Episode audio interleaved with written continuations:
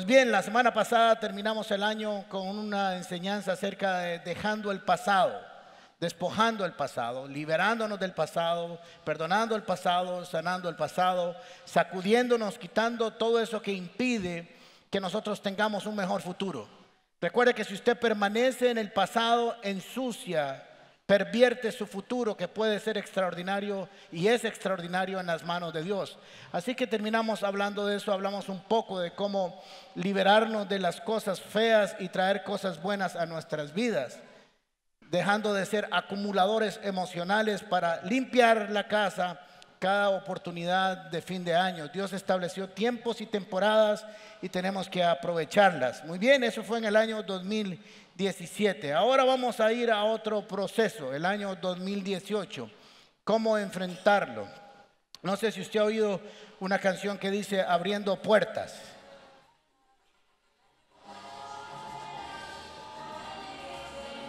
Con alegría y esperanza. Así que el año nuevo siempre es una nueva oportunidad para empezar a construir cosas nuevas y entender que es una nueva oportunidad. No es la misma del año pasado, es otra. Son como las misericordias que son nuevas cada mañana. Así que ah, vamos a hablar un poco de eso, a ver cómo lo enfrentamos. Cuando termina un año y inicia otro, nos hacemos regularmente ah, algunas preguntas que yo creo que son importantes. ¿Cómo será el año 2018? Es una expectativa, no sabemos cómo será. Tenemos la fe que será maravilloso, pero ¿cómo será? ¿Qué nos traerá el año 2018? El año 2017 nos trajo esto, se llevó otras cosas, pero ¿qué nos traerá el año 2018? ¿Cómo lograremos nuestras metas? Si es que tenemos metas, no sé si la mayoría de ustedes hará un trabajo de fijarse y proponerse metas por escrito y ponerlas cómo las va a alcanzar. Porque si usted no tiene metas, cualquier bus es bueno. Si usted no sabe para dónde va, en la parada que esté el bus que pasa y jala y después dice, ¿y por qué, qué hago aquí?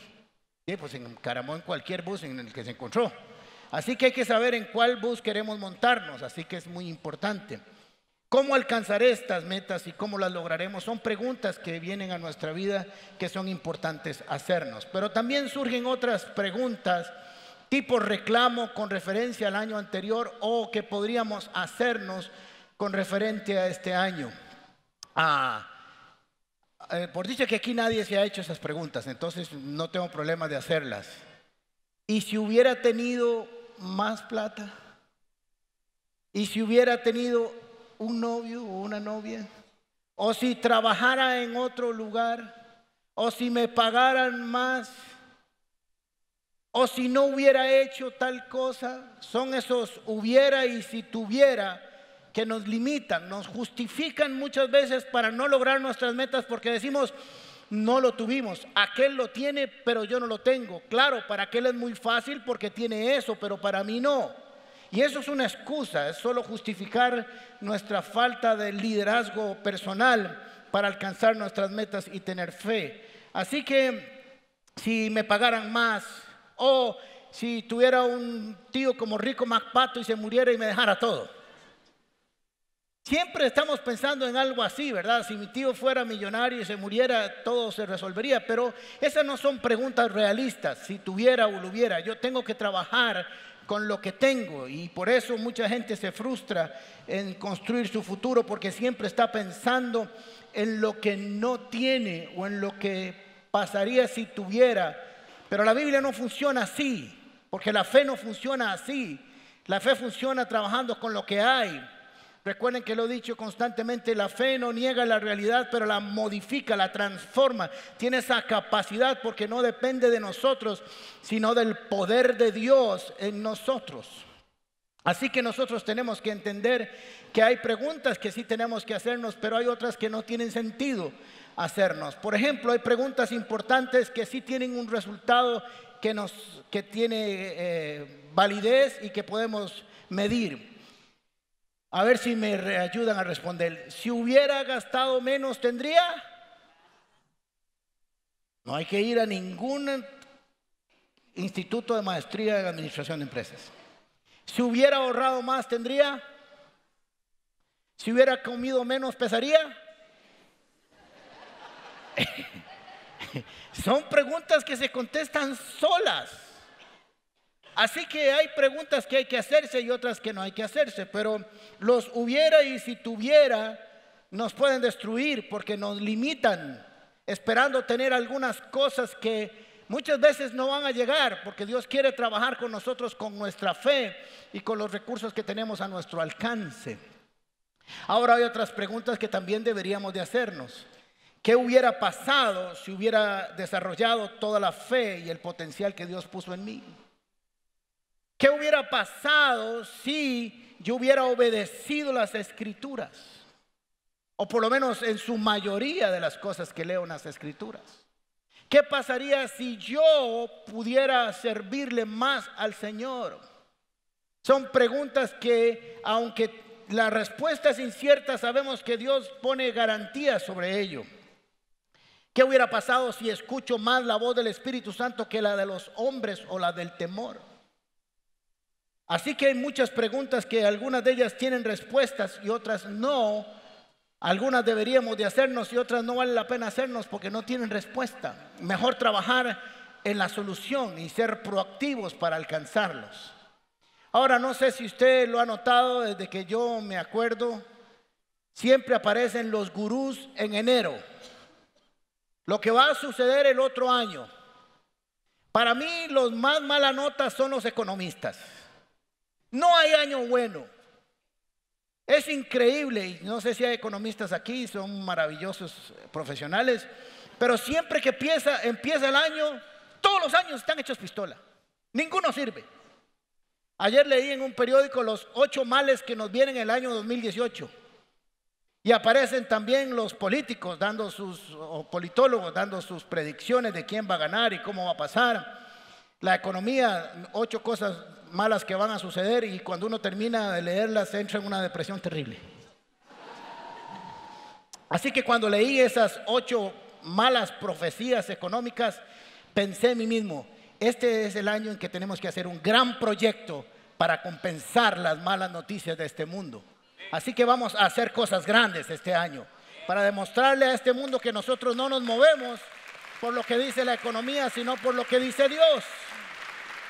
Grandes proyectos, sin temor. Cuando comenzamos a construir y a planear eh, este hermoso auditorio, estábamos en la crisis del año 2009 inmobiliaria, fue una crisis mundial. La gente nos decía, ¿cómo se van a meter a construir en este tiempo? Pagamos los precios de mercado de construcción más caros en aquel tiempo. Enos aquí. Aquí estamos. Estamos más que los que vinimos y seguimos creyendo, creciendo. Así que vienen los políticos, los de seguridad y los que nunca faltan, los brujos. Así que los brujos dicen que va a pasar esto, se va a morir el otro, el otro se va a casar con sultano, las cucarachas nunca se van a acabar sobre la plaza de la tierra y eso es otras cosas que ya todos sabemos, cosas buenas y cosas malas. Pero quiero decirles que dice el Salmo 112 que los que confiamos en el Señor no tenemos temor a las malas noticias. Esas son las noticias de ellos.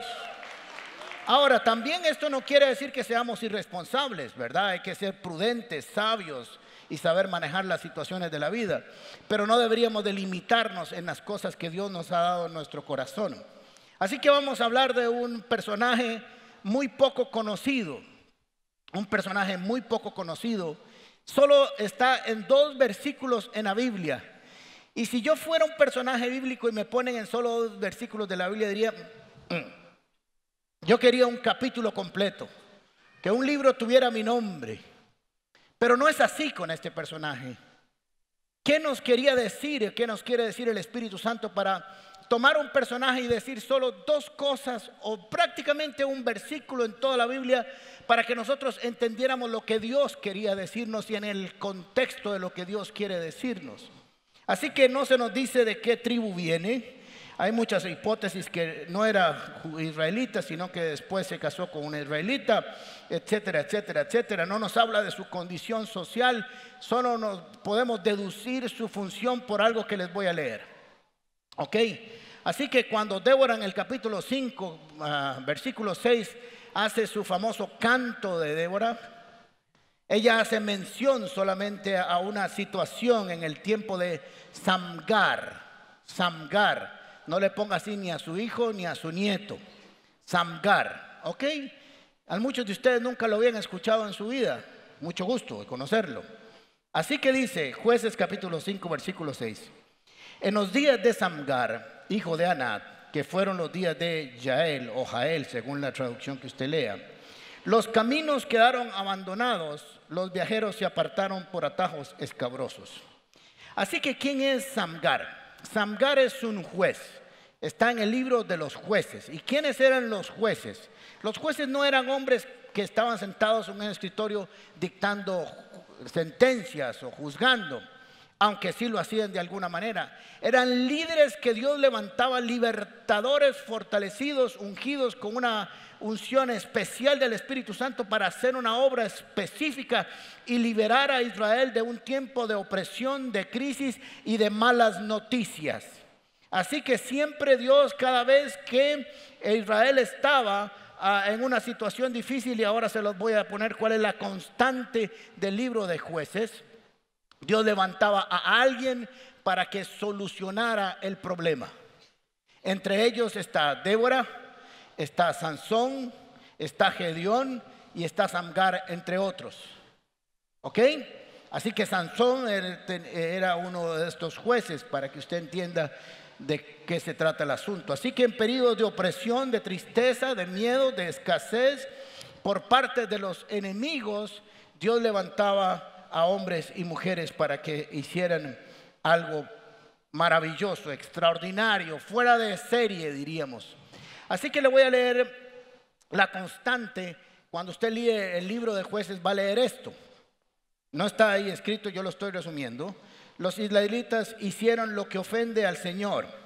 Se olvidaron del Señor su Dios y adoraron a las imágenes de Baal y Acera y el Señor se enfureció.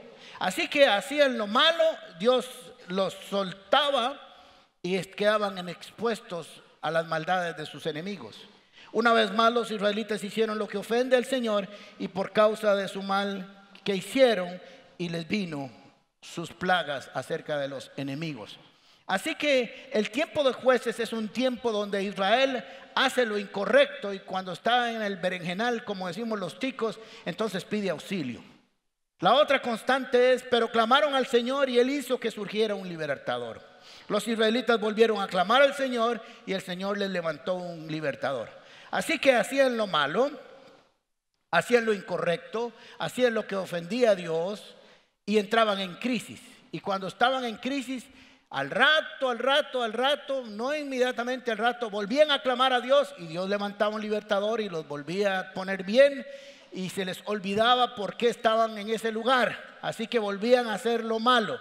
Eso no pasa en la comunidad Paz para la gloria del Señor, no vivimos así, pero se nos olvida de dónde venimos y por qué estamos donde estamos.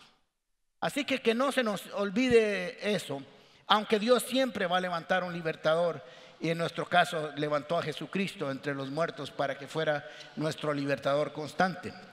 Así que en tiempos difíciles de malas noticias, de política social y económica, Dios levantaba a estos hombres y estas mujeres para cumplir un propósito especial. Así que no es diferente el tiempo de Samgar. El tiempo de Sangar había una crisis terrible económica de temor. Los caminos habían sido abandonados porque no transitaban por ahí los israelitas, ni nadie que no fueran en este caso los filisteos. Por temor a ellos, les robaban sus mercaderías, los mataban, los insultaban, los agredían los secuestraban, era un tiempo horrible, así que comenzaron a andar por atajos y por la montaña donde pudieran esconderse. Era tal la situación que habían abandonado los, las carreteras. Imagínense usted la 27 sin un solo carro, eso sería un maravilloso milagro. Pero la gente tratando de ir por las montañas para no toparse a alguien que les hiciera daño. Así que era realmente un tiempo peligroso, un tiempo de caos, un tiempo de terror, de inseguridad. En el tiempo de Samgar eran los filisteos, pero en el tiempo de Gedeón eran los madianitas.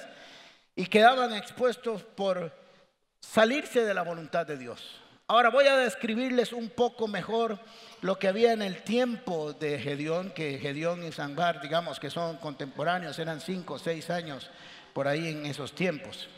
Jueces capítulo 6, versículos 2 en adelante.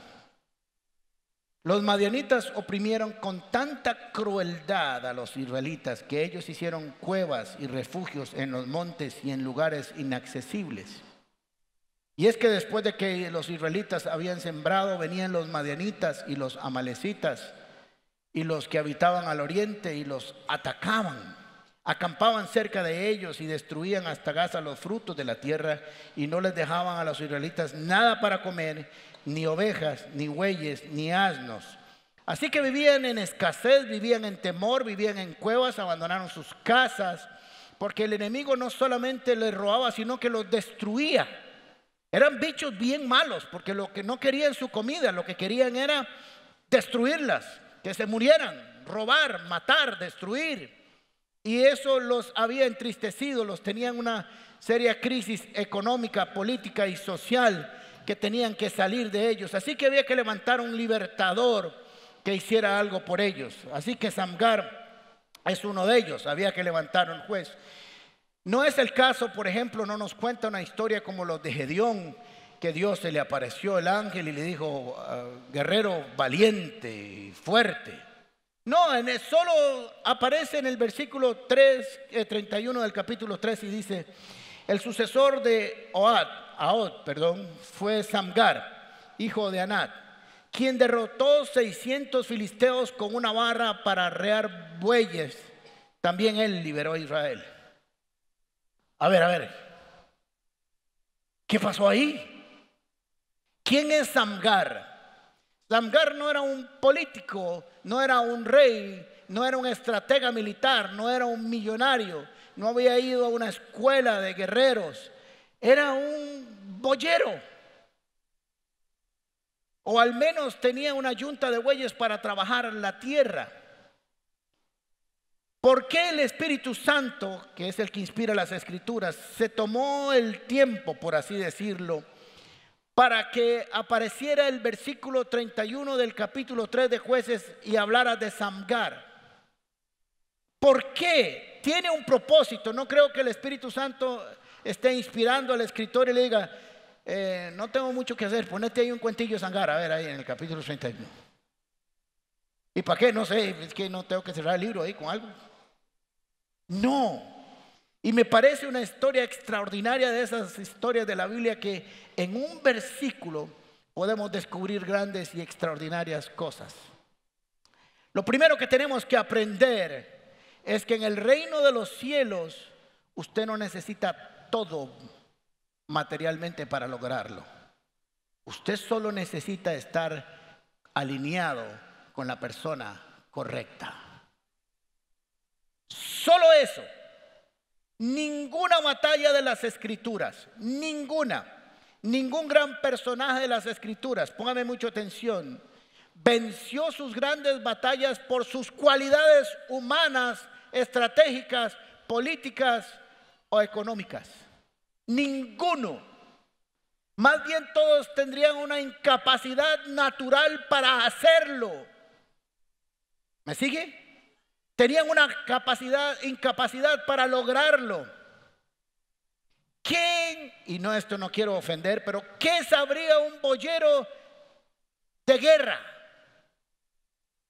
No sé si usted conoce, tal vez la juventud no lo conozca, la, vara de bueyes es una vara larga con una punta metálica para punzar así un poquito el buey.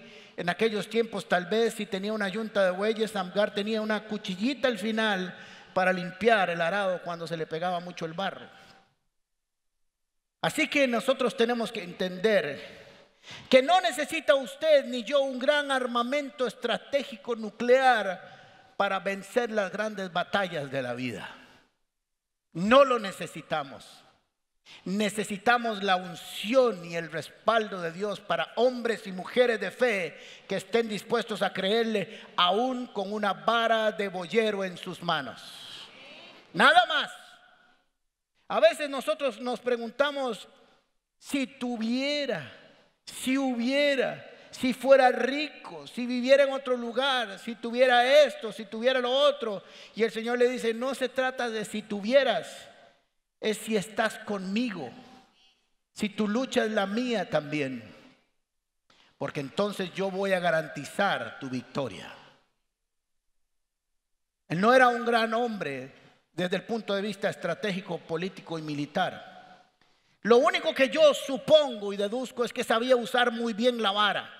Y yo creo que mientras iba usando, arreando los bueyes ahí, iba.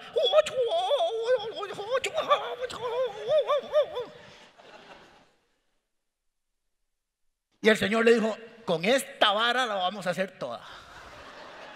Con este madre vamos a matar a 600. Solo sabía utilizar muy bien lo que él tenía en su mano. Eliseo también fue un un hombre de agricultura y manejaba o conducía o no sé cómo se llama, un arado. Y fue un profeta extraordinario, maravilloso, que hacía grandes e hizo grandes prodigios, pero no por sus cualidades, porque había ido a un seminario teológico, lo cual no está mal hacer, sino porque Dios lo llamó y él creyó en su llamado. Así que, ¿qué nos está diciendo el Señor a nosotros? Las grandes crisis de la vida no se vencen con fuerza humana o con recursos humanos. Porque las crisis en las que se enfrentamos muchas veces en la vida son más grandes que nuestras capacidades humanas o nuestra inteligencia. Mucho más grandes. ¿Qué podemos hacer nosotros contra todo un movimiento mundial, contra todo un sistema económico mundial ¿Qué recursos humanos podríamos tener para lograrlo? Ninguno. Pero si estamos alineados a la voluntad de Dios, Él sí es el Todopoderoso, el Creador del cielo y la tierra, quien sustenta todas las cosas con su poder. Con Él sí podríamos transformar nuestra condición. Samgar es uno de los hombres que no está en una lista muy extraordinaria de hombres, pero aparece en un versículo que hicieron grandes proezas porque le creyeron a Dios. Ahora, yo no sé, porque la Biblia no lo dice, si mató a los 600 de un solo mamellazo y le dijo, ahora sí, venga papá. No sé, pero yo supongo que pudo perfectamente haber sido poco a poco. Lo que creo en esta situación, y esto es hipotético, esto yo abro comillas, es mío, esta es la historia que yo me construí. Así que se levantaba en las mañanas a arar con el temor de que vinieran y le destruyeran y no poder sacar su comida y ese temor, esas malas noticias y veía unos cuantos filisteos y les decía, a mí no me vas a robar la bendición, conmigo no te vas a meter.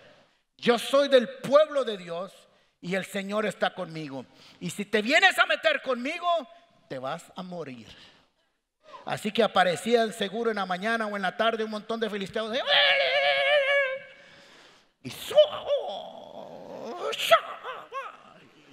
y, de 100 en 100, de 50 en 50, le dijo, quiero decirles algo a ustedes. Y vaya, dígale a sus amiguillos que si se vuelven a aparecer por aquí, les doy por la madre.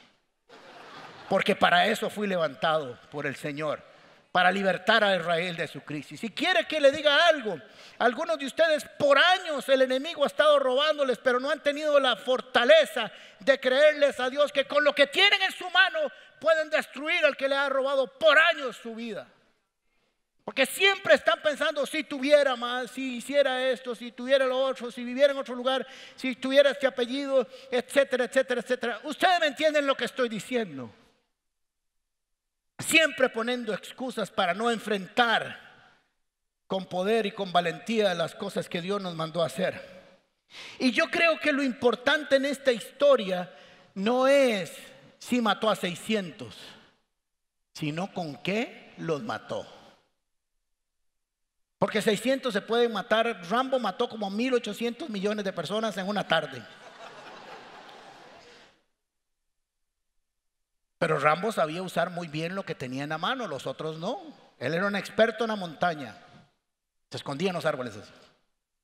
Solo se le veían los ojos. Bien. Así que recordé también a la hora de leer esta historia, este pequeño versículo de Samgar, a personas que lograron grandes cosas con pequeñas cosas. Como Moisés cuando fue encargado a ir a liberar a Israel del poder opresor del imperio más poderoso sobre la faz de la tierra. Y yo pienso, y usted y yo lo hubiéramos pensado, que cuando Dios le habló a Moisés, Moisés pensó, ¿y con cuántos lo haré? ¿Qué es el tamaño del ejército que tengo que tener para vencer? Yo conozco, yo crecí ahí, yo sé que estos egipcios son buenos para volar manazos. ¿Con cuánto los voy a lograr? ¿Cómo me van a creer? ¿Cómo? Imagínense todas las preguntas que, de todos modos, él hizo muchas preguntas ahí. Al final ya casi que le dice Dios, ya cállate, ya, deja de preguntar. Pero eran preguntas razonables. Pero estas preguntas no estaban basadas en la fe en Dios, sino en su propia capacidad, que de por sí no tenía ninguna.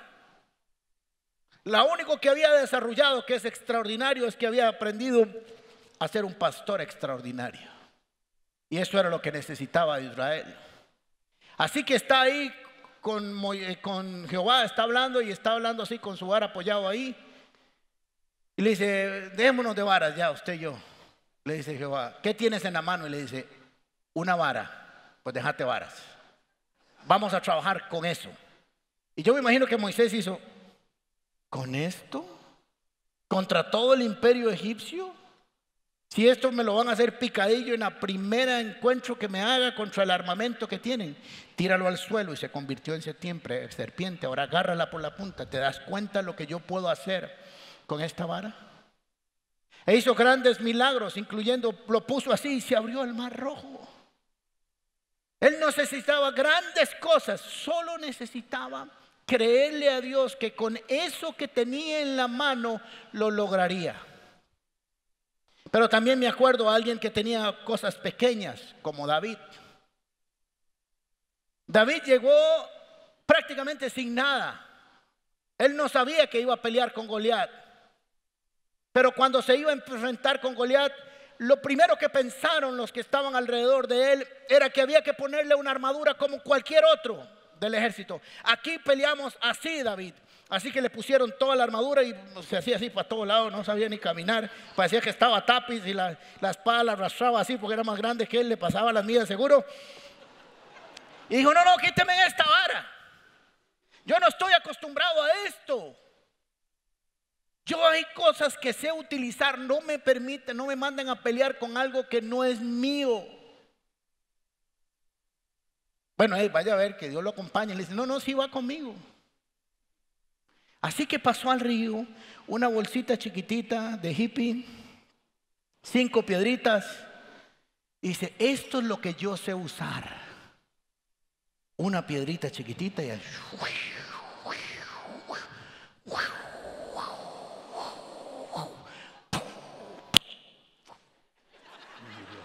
Efectos especiales y todo. Se lo imaginaron, ¿verdad? Se lo imaginaron. Voy a terminar predicando en Hollywood, yo. Ahí le pongo enfrente de Dante Gebel, le pongo la, la, la competencia. Así que no necesitó mucho. La gente pensó que necesitaría todo un ejército para lograrlo, pero solo una piedra en manos de alguien que creía que Dios y estaba seguro que Dios creía en él. También Gedeón fue a luchar contra los enemigos. Y en Jueces capítulo 7, versículo 2 le dice, el Señor le dijo a Gedeón, no es mucha la gente que viene contigo. No quiero que vayan a sentirse orgullosos cuando derroten a los madinitas y que se pongan en mi contra y digan que se salvaron por su propia fuerza. Gedeón es mucha gente. Mucha, mucha gente. Dígale a todos los que tengan miedo que jalen para la y jaló la mitad. Y claro, yo también hubiera jalado. Y después ahí fue sacando y se quedó con 300 hombres. 300 hombres no eran nada. Ahora les voy a decir con qué derrotó Gedeón a los enemigos, a los moabitas. Con un jarroncito así, con una candela adentro y con una corneta. A un ejército poderosísimo. Imagínense Gedeón con una cornetita y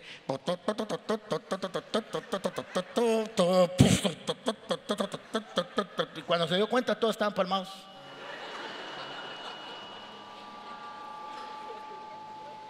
Así fue. Y dice, ¿cómo venció este gran ejército? Porque el problema no era lo que tenía cantidad de cosas, sino quién estaba con él. Lo que tengas en tu mano será suficiente para lograrlo. No sé qué tienes en tus manos. También me acordé de alguien que con algo pequeño lo hizo. La viuda de Sarepta tenía solo un chunchito así de harina y otro poquitito de aceite. Y dijo, me voy a morir, me voy a comer esto. Pero tal vez si tuviera un granero lleno de trigo y aceite, grandes bodegas, yo no pasaría hambre.